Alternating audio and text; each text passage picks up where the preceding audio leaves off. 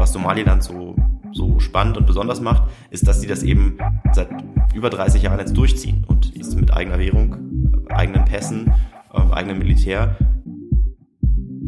Das Land hat einen äh, Haushalt von 350 Millionen Dollar im Jahr zur Verfügung.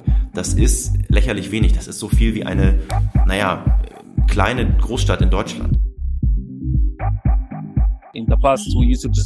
Früher haben wir Dürren alle 20 Jahre erlebt, dann alle 5 Jahre, jetzt fast jedes Jahr.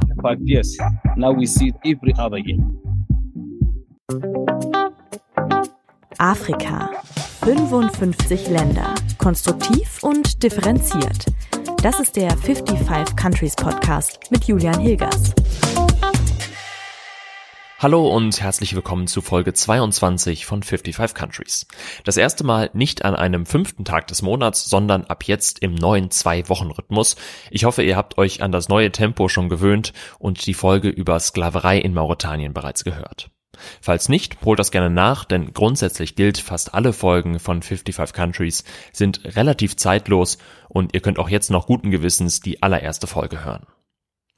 In dieser Episode reisen wir ans Horn von Afrika, und zwar nach Somaliland, eine autonome Region, die völkerrechtlich und politisch zu Somalia gehört, aber praktisch eigentlich ein eigener Staat ist, nur eben nicht international anerkannt.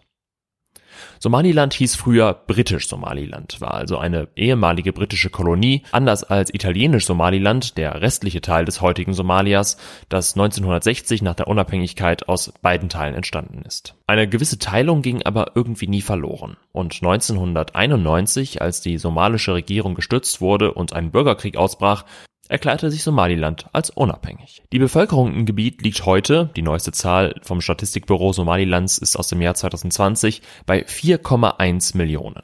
Die BBC aber spricht bereits von 5,7 Millionen. Die Hauptstadt Somalilands heißt Hargeisa und neben Somali und Arabisch spricht man dort heute noch immer viel Englisch. Das klingt jetzt alles wie die Beschreibung eines ganz normalen Landes, nur Somaliland ist eben kein anerkannter Staat und somit auch keiner der 55 Mitgliedstaaten der Afrikanischen Union. Dabei gilt die Region immer wieder als Vorbild. Das Wunder am Horn von Afrika, schrieb der Spiegel 2021, weil es anders als der Rest Somalias politisch stabil und halbwegs sicher ist. Deshalb geht es in dieser Folge um die Frage, warum ist Somaliland kein Land?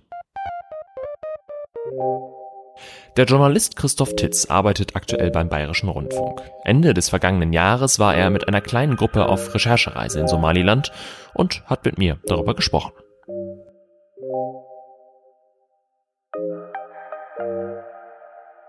Hallo Christoph, willkommen bei 55 Countries. Freut mich sehr, dass du dabei bist. Hallo Julian, freut mich auch.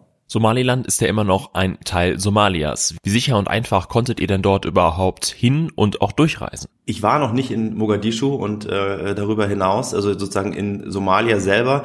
Man kennt natürlich die vielen, vielen Berichte. Ähm, selbst während wir in Somaliland waren, gab es einen Anschlag, äh, wieder einen Anschlag ähm, in Mogadischu oder Umgebung. Ich bin mir nicht mehr sicher. Aber ähm, also insofern ja, man zuckt erstmal zusammen, wenn man Somaliland hört, weil man sofort an Somalia denkt. Und es ist richtig, es ist ein Teil von Somalia. Es ist international als unabhängiger Staat nicht anerkannt. Aber die Somaliländer sind sehr stolz darauf, dass sie seit 1991 sich selbst unabhängig nennen. Sie haben ihre eigene Polizei, ihr eigenes Militär. Und dafür, dass es ein außer von Taiwan nicht anerkannter Staat ist, machen die das alles sehr ordentlich. Also wir haben uns recht sicher gefühlt dort, ähm, auch wenn es gerade politische Verwicklungen sozusagen im Land gibt. Also es gibt äh, Probleme mit dem Präsidenten, der nicht abtreten möchte und der die Wahl verschoben hat. Aber äh, davon haben wir nichts mitbekommen. Das war nur so, das schwebte so ein bisschen über der Reise, dass es vielleicht zu äh, Protesten kommen könnte in der Zeit, die dann mitunter auch eben in Gewalt umschlagen können, äh, wenn dann auch Sicherheitskräfte ähm, durchaus brutal gegen, gegen Protestierende vorgehen, was auch vor ein paar Monaten passiert ist, äh, als sich das angekündigt hat, dass der Präsident nicht, nicht weichen will. Aber ähm, davon haben wir in dem Fall nichts mitbekommen. Und sonst haben wir uns da eigentlich recht sicher bewegt, ähm, mussten aber immer mit einer Eskorte fahren. Das war Pflicht. Man muss mit ähm, zwar ein paar bewaffneten Polizisten durchs Land reisen. Die hatten wir sozusagen immer dabei, wenn wir aus der Hauptstadt und in, äh, äh ins, ins Land gefahren sind. Somalia hat also eine eigene Währung, eine eigene Hauptstadt, ein eigenes Militär. Warum ist Somaliland dann trotzdem kein anerkanntes Land, beziehungsweise wird nur von Taiwan anerkannt?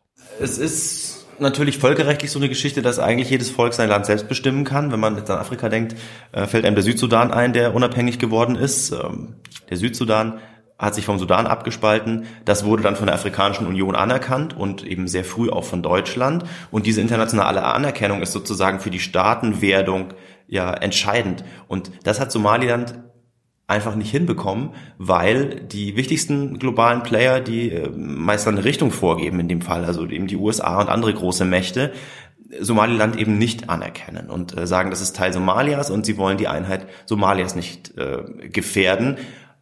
Auch innerhalb der Afrikanischen Union wird das so gesehen, weil es dort heißt, koloniale Grenzen, auch so, so ungerecht und so seltsam sie gezogen worden sind von den Kolonialmächten auf dem afrikanischen Kontinent, sollen bestehen bleiben, sollen nicht angetastet werden, um eben Kriege, um Grenzverschiebungen zu verhindern und äh, Konflikte zu verhindern, die natürlich trotzdem immer wieder aufbrechen. Man, man kennt das und weiß das. Aber die Idee ist eben eigentlich, sozusagen die, die, die Einheit eines Staates soll nicht gefährdet werden. Und deswegen ist man sehr zögerlich, damit Abspaltungen anzuerkennen. Was Somaliland so, so spannend und besonders macht, ist, dass sie das eben seit über 30 Jahren jetzt durchziehen und eben, wie du sagtest, mit eigener Währung, eigenen Pässen, ähm, eigenem Militär einen Staat haben, ähm, außer Taiwan, wie gesagt, hat sich niemand darauf eingelassen. Taiwan ist spannend in dem Zusammenhang. Die sind ja in einer ähnlichen Lage international, auch nicht anerkannt ähm, international, sondern eben aufgrund der Ein-China-Politik ähm, werden sie völkerrechtlich zumindest international zu Festland China dazugezählt, auch wenn es natürlich seit Jahrzehnten ein, ein unabhängiges Land ist, was seine Wirtschaften, was die Politik, was die Wahlen und so weiter angeht. Ähm, insofern haben sich Taiwan und Somaliland so ein bisschen verbrüdert, weil die in einer ähnlichen Lage sind. Wirtschaftlich natürlich kein Vergleich. Somaliland ist furchtbar arm, ähm, Taiwan ist es überhaupt nicht, aber äh, politisch sind die so ein bisschen verbrüdert sozusagen als, als ähm, unabhängige, aber nicht anerkannte Staaten. Trotzdem gilt Somaliland ja oft so als eine Art Vorbild am Horn von Afrika, wo alles einigermaßen gut funktioniert im Vergleich zu den Nachbarländern. Wie ist jetzt dein Eindruck nach der Recherche vor Ort? Funktioniert da wirklich alles so gut? Das ist ein Bild, das so, dass man so in Artikeln wiederfindet, durchaus in Geschichten. Es gab einen, einen großen, äh, von, von einem äh, verdienten, äh, sehr ähm, guten, wie ich finde, SZ-Kollegen Bernd Dörries, der eine große Geschichte geschrieben hat, die vielleicht Leuten aufgefallen ist. Da war es so, das bessere Somalia ist Somaliland. Und ähm, da gibt es Demokratie, da gibt es Rechtsstaat, äh, da gibt es Minderheitenrechte, da funktioniert sehr vieles, so wie wir, sag ich mal so, der, der globale Westen, eurozentristisch gedacht, uns ein, ein ordentliches Land vorstellen. Ähm, aber ähm, ja, also diese, diese Wahrnehmung gibt es. In Teilen stimmt die auch. Da haben Wahlen stattgefunden, immer wieder in den vergangenen Jahrzehnten. Da wurden regelmäßig die Präsidenten weitgehend friedlich ausgetauscht, von Protesten mal abgesehen rund um die Wahlen. Aber ähm, tatsächlich, der demokratische Prozess hat dort äh, oft funktioniert. Mhm. Gleichzeitig das ist auch so, ein Eindruck, den, der wurde uns auch sehr stark vermittelt. Also wir haben mit Regierungsvertretern gesprochen, zu denen man in dem Land relativ einfach Zugang hat, weil die sich sehr freuen, wenn Journalisten kommen um über Somaliland zu sprechen, denn jedes Mal, wenn Somaliland im Ausland als Land auftaucht, erwähnt wird, hoffen sie, dass sie das ein Stückchen näher an die internationale Anerkennung bringt. Wir haben uns aber bei der Reise auch mit Leuten aus der Zivilgesellschaft getroffen, mit, äh, mit Aktivisten, mit ähm, Leuten, die so einen eigenen Think Tank aufgebaut haben und äh, mit, mit Menschenrechtsanwältinnen. Und die haben uns durchaus auch ein anderes äh, Bild gezeigt oder zumindest davon berichtet, ähm, von willkürlichen Verhaftungen, von ähm, Demonstrationen gegen die Regierung, die eben, wie im Sommer auch passiert, brutal niedergeschlagen wurden. Willkürliches Verhaften, Leute werden eben weggesperrt für einen unbestimmten Zeitraum und werden dann irgendwann aus ebenso unerfindlichen Gründen wieder freigelassen. Ähm, Frauenrechte, es ist ein sehr stark islamisch geprägtes Land, ein sunnitisch geprägtes Land. Ähm, Frauen spielen eine gesellschaftlich untergeordnete Rolle, wie das in solchen Gesellschaften mitunter eben der Fall ist. Und insofern sind Frauenrechte auch, ähm, es gab einen riesigen Streit in Somaliland, ob ähm, Vergewaltigung eine Straftat ist oder nicht zum Beispiel. Ähm, und ob das dann innerhalb der Ehe, außerhalb der Ehe, wie das zu handhaben ist. Sowas wird dann im Parlament diskutiert. Da gibt es einen demokratischen oder zumindest einen gesetzgebungstechnischen Prozess, ähm, in dem solche Dinge debattiert werden. Aber sehr stark ist eben Einfluss, der Einfluss der Religion ähm, und sehr stark ist auch der Einfluss der Clans, ähm, denn das hat uns auch immer jeder erzählt, sehr wichtig im Land ist die Clanstruktur. Zu welcher größeren und zu welcher Unterfamilie gehört man?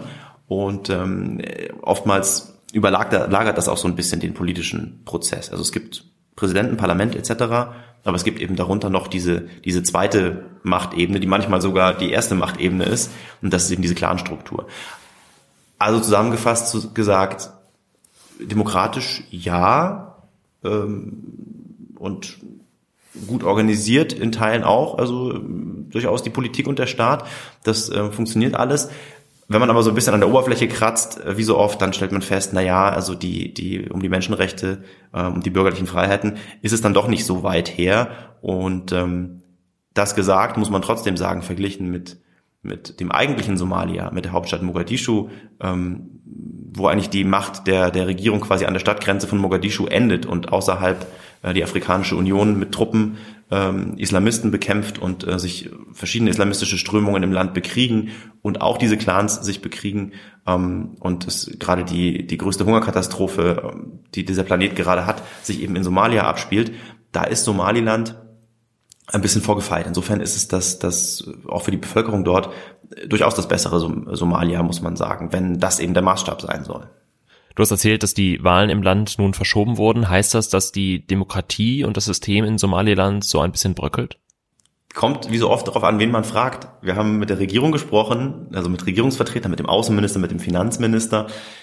Die haben uns gesagt, ja, jetzt, da soll man sich mal keine Sorgen machen, das haben wir immer so gemacht, es gab immer schon Verschiebungen, das sind nur organisatorische Gründe, das findet alles noch statt. Das Gespräch mit der Opposition verlief natürlich völlig anders. Die äh, reden schon von Staatsstreich und, und Putsch und von der Abschaffung der Demokratie und ähm, von Tricks und Winkelzügen, die die Regierung dort äh, ziehen würde. Wir waren nur für zehn Tage dort, ja, und wir haben auch alle, es war für uns alle das erste Mal in Somaliland. Das heißt, ähm, wir haben versucht, das so gut zu erfassen und zu verstehen, wie man das eben in so einer kurzen Zeit kann, haben mit möglichst vielen Akteuren von allen Seiten gesprochen, ich traue mir da keine Prognose zu, ob das jetzt ähm, in die eine oder andere Richtung geht. Bislang ist es nur eine Verschiebung. Die Wahl soll stattfinden, sagt auch der Präsident. Der Opposition geht es nicht schnell genug. Ähm, wir werden sehen müssen, wie es ausgeht. Ich, äh, wie gesagt, traue mir da nicht äh, zu sagen, in welche Richtung das jetzt geht. Ihr konntet euch ja unter anderem den Hafen in der Küstenstadt Berbera angucken. Dort investiert Dubai Milliarden. Inwiefern ist Somaliland denn als strategischer Ort für andere Länder wichtig, gerade auch weil es politisch halbwegs stabil ist? Das ist ziemlich wichtig. Also es ist so, dass ähm, so haben wir es dort eben erfahren von Leuten, mit denen wir gesprochen haben, aus der Politik, aber auch aus der Wirtschaft. In Djibouti sich ja im Moment China sehr stark engagiert. Also der Hafen von Djibouti ist bislang so ein bisschen das Tor zu zu Ost, Nordostafrika, sagen wir mal, vor allem zu Äthiopien, diesem Land mit 100 Millionen Einwohnern. Äh, für die ist der Hafen in Djibouti derzeit essentiell, weil die meisten Waren, die aus dem Ausland importiert werden, die über den Seeweg kommen, eben über Djibouti laufen und dann auf, dem, auf der Straße ähm, weiter in Richtung Äthiopien und auch darüber hinaus. Nun ist Somaliland direkt neben Djibouti gelegen und äh, durch die, sagen wir mal, das starke Engagement der Chinas ähm, gibt es wiederum Leute, die Djibouti als nicht mehr ganz so idealen Standort verstehen. Es gibt ja dort bislang deutsche Militärpräsenz, französische Militärpräsenz in Djibouti, ähm, die so ein bisschen unter Druck gerät. Jetzt versucht Somaliland diese Situation zu nutzen, dass eben China dort so stark ist und die ganze Welt sich ja Gedanken macht darüber, wie man China jetzt umzugehen hat in Zukunft und versuchen sich eben zu positionieren als Alternative zu Djibouti und wollen gerne ein weiterer wichtiger Hafen am Horn von Afrika werden, um auf direktem Landweg dann auf neu gebauten Straßen, die eben auch DP World, das ist dieser äh, Konzern aus Dubai, dieser Hafenbaukonzern, ähm, auf neuen Straßen dann die Waren Richtung Äthiopien zu liefern. Und das scheint zumindest in Ansätzen gut zu funktionieren. Das ist noch kein riesiger Hafen. Die haben da drei moderne Containerbrücken hingebaut. Das sieht schon so aus, wie man das äh, aus Hamburg oder Rotterdam vielleicht kennt. Ähm, Bisher sind das aber nur drei. Es sollen aber zehn werden. Und für Somaliland wäre das wirtschaftlich ein sehr entscheidender Faktor. Jetzt schon ist der Handel ähm, und sind die Zölle, die sie einnehmen können durch Waren, die bei ihnen durchs Land gehen, eine der wenigen Einnahmequellen, die dieses Land hat. Denn man muss wissen, die haben keinen Zugang zu internationalen Geldtöpfen. Also es ist als nicht anerkanntes Land nicht möglich, zum IWF zu gehen, zum Währungsfonds zu gehen, meine ich damit, zur Weltbank zu gehen und sich dort Kredite zu holen zum Beispiel. Das Land hat einen äh, Haushalt von 350 Millionen Dollar im Jahr zur Verfügung. Das ist lächerlich wenig. Das ist so viel wie eine, naja, kleine Großstadt in Deutschland. Also eine Stadt mit 80.000, 100.000 Einwohnern hat so ein Budget, wie eben Somaliland hat. Das heißt, für die ist es essentiell, dass sie Einnahmen generieren und dieser Handel über den neuen Hafen in Berbera, der eben noch weiter ausgebaut werden soll, das ist, ist für das Land eine ganz, ganz große Hoffnung, dass das funktioniert. Also auf der einen Seite diese große Chance und auf der anderen Seite, du hast es auch schon angesprochen, gibt es diese unfassbare Dürre am Horn von Afrika, von der auch Somaliland maßgeblich betroffen sind, weil eben so viele Menschen vom Hirtentum und von Landwirtschaft leben. Was habt ihr damit bekommen? Wie sehr trifft diese Dürre Somaliland? Ja, genau. Man, also man, man hört und liest sehr viel von diesen, diesen fünf Jahren, in denen jetzt ähm, nacheinander die Regenzeiten sich verschoben haben, äh, es zu wenig geregnet hat oder es in sehr kurzer Zeit zum Teil extrem viel geregnet hat. Also Phänomene, die wir auf der ganzen Welt verursacht durch den Klimawandel erleben. Extremwetterereignisse werden extremer, werden, werden krasser. Und das ist auch an Somaliland nicht vorbeigegangen. Es ist ohnehin ein sehr trockener Flecken Erde. Also das ist da generell staubig und die haben sehr kurze Regenzeiten. Wenn man durchs Land fährt, sieht man Oft kommt man über, durch Flussbetten durch, ähm, über Brücken oder die Straße führt eben direkt durch und diese Flussbetten sind alle trocken. Also da fließt zuallermeist kein Wasser. Wenn die Regenzeit kommt, dann sind da, sind die mal kurz gefüllt und dann fließt dieses Wasser aber auch ab und versickert und dann ist es auch wieder weg. Also generell sind die schon das, sagen wir mal, gewöhnt, dass es da sehr trocken ist. Es ist aber so, durch die Stabilität, die in Somaliland herrscht, und das ist äh, ein, ein Punkt, das liest man immer wieder und das hört man immer wieder und das ist, glaube ich, richtig. Hunger ist fast immer ein politisches Problem. Also es ist heutzutage ähm, oder auch schon eigentlich seit Jahrzehnten so, diese internationale Hilfsmaschinerie, die funktioniert relativ gut. Es gibt wirklich große Hungerkatastrophen, wenn Krieg und Dürre zusammentreffen. Also wie zum Beispiel eben in Somalia, wo es eben so unsicher ist, dass man ohne bewaffnete, gepanzerte Fahrzeuge sich im Land nicht bewegen kann, weil man Gefahr läuft, äh, Opfer von Anschlägen zu werden. Oder im Norden von Nigeria oder im Tschad, ähm, wo Islamisten so viel Gefahr verbreiten oder bewaffnete Gruppen, nennen wir es mal, Gefahr verbreiten, dass man dort nicht arbeiten kann. Dann kommt auch keine Lebensmittelhilfe in diesen, in diesen Gebieten an.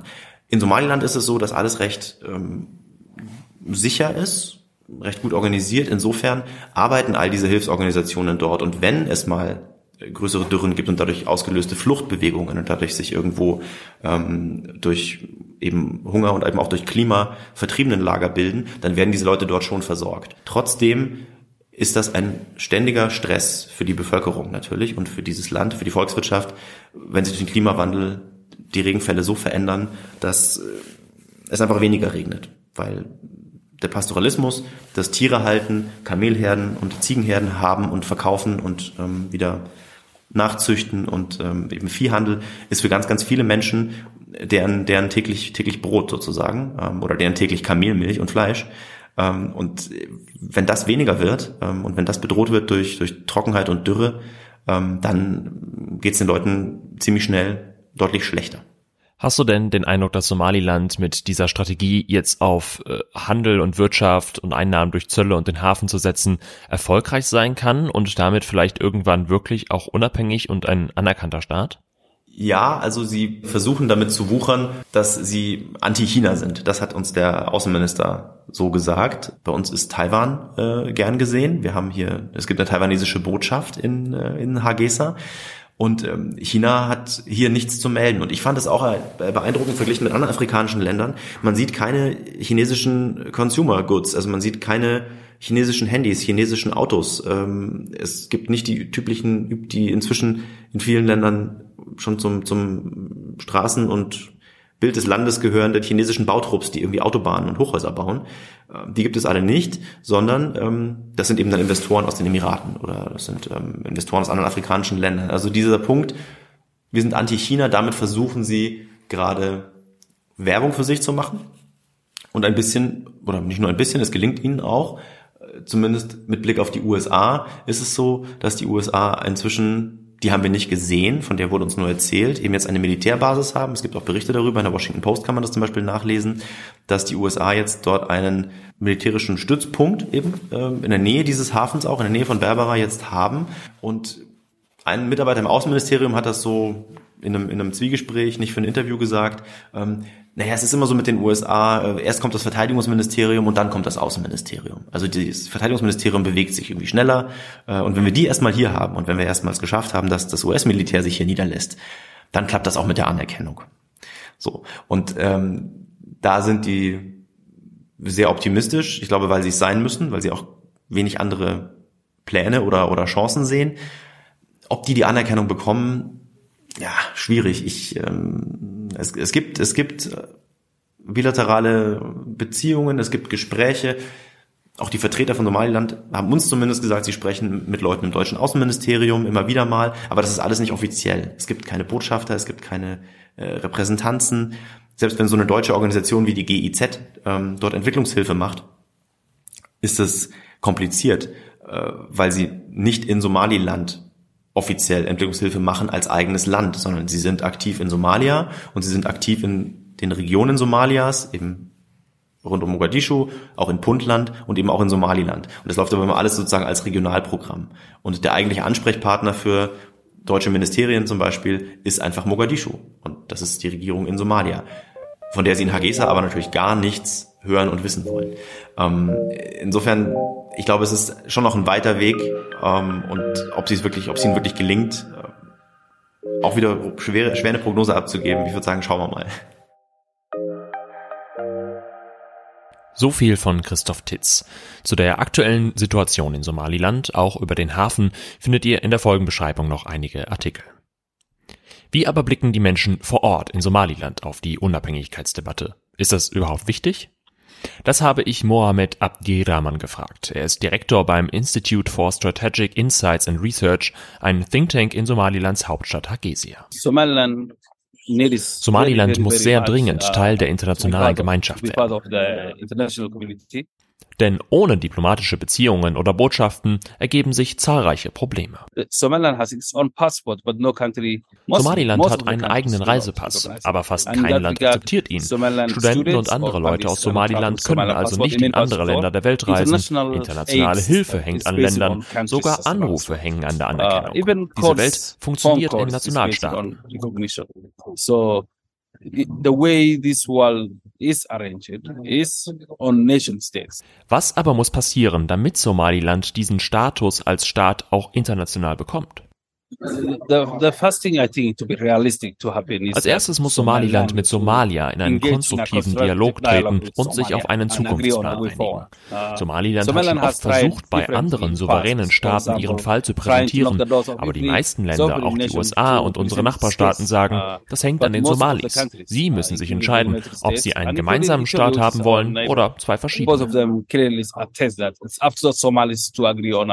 Uh, you know, their future uh, uh, relations, whether they want to have one united system or two different Somalis. Erstmal muss Somaliland aber auch die Probleme im eigenen Land lösen. Denn auch Mohammed Abdirahman sah die Region lange auf einem guten, vorbildlichen und demokratischen Weg, von dem sie nun etwas abgekommen ist. But Somaliland has not been successful in consolidating because after holding elections you need independent institutions. Somaliland hat sich nicht konsolidieren können. Neben Wahlen braucht man auch starke und unabhängige Institutionen, die gegen Einflüsse von starken Individuen bestehen. In den letzten zwei bis drei Jahren gab es verschiedene Menschenrechtsverletzungen und Verhaftungen, nachdem sich Menschen öffentlich auf Social Media geäußert hatten. Arrest, a lot of arrests of people because of their uh, right to communicate or to express on social media. Ja, und dann sind da noch die Wahlen selbst. Die wurden auf unbestimmte Zeit verschoben. Die Opposition organisierte landesweite Proteste und tausende Menschen gingen auf die Straße. The opposition have die Opposition lehnt die längere Amtsperiode ab und hinterfragt die Legitimität der Regierung. Da sind wir nun. Aber 2023 gibt es etwas Hoffnung. Die Regierung und die Opposition haben sich auf die Registrierung der Wähler geeinigt. Es ist selten, dass sie sich auf eine Sache einigen können. That's a rare opportunity where they agreed on one thing. Also es gibt durchaus Hoffnung, dass die politische Stabilität in Somaliland wieder zurückkommt. Eine Herausforderung bleibt aber der Klimawandel. Und der trifft in Somaliland, wie bereits Christoph Titz erzählt hat, vor allem die Hirten und die ländliche Bevölkerung. Die Kamele sterben, es wird trockener, die Abholzung nimmt zu. Die Haupteinnahmequelle aber ist Holzkohle, aber es gibt kaum noch Bäume. Bisher reagiert die Region vor allem mit Notfallplänen, hat aber noch keine langfristige Strategie.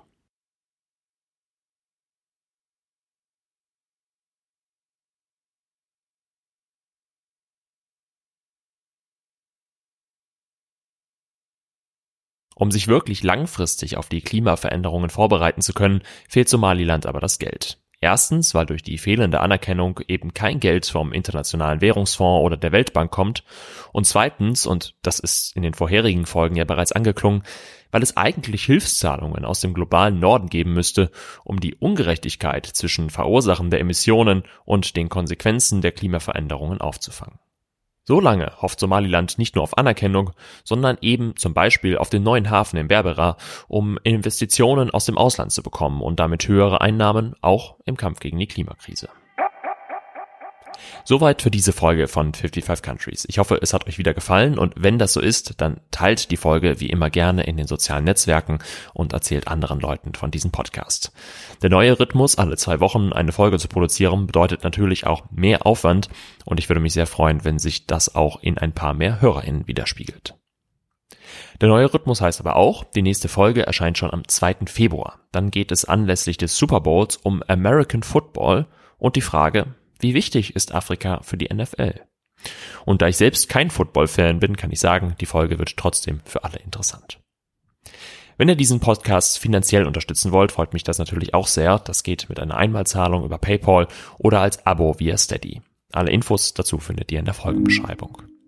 Und wer Kritik, Fragen und Anmerkungen hat, gerne her damit. 55 Countries findet ihr auf den meisten sozialen Netzwerken und die E-Mail-Adresse ist 55countries at julian-hilgers.de. Danke fürs Hören und bis bald.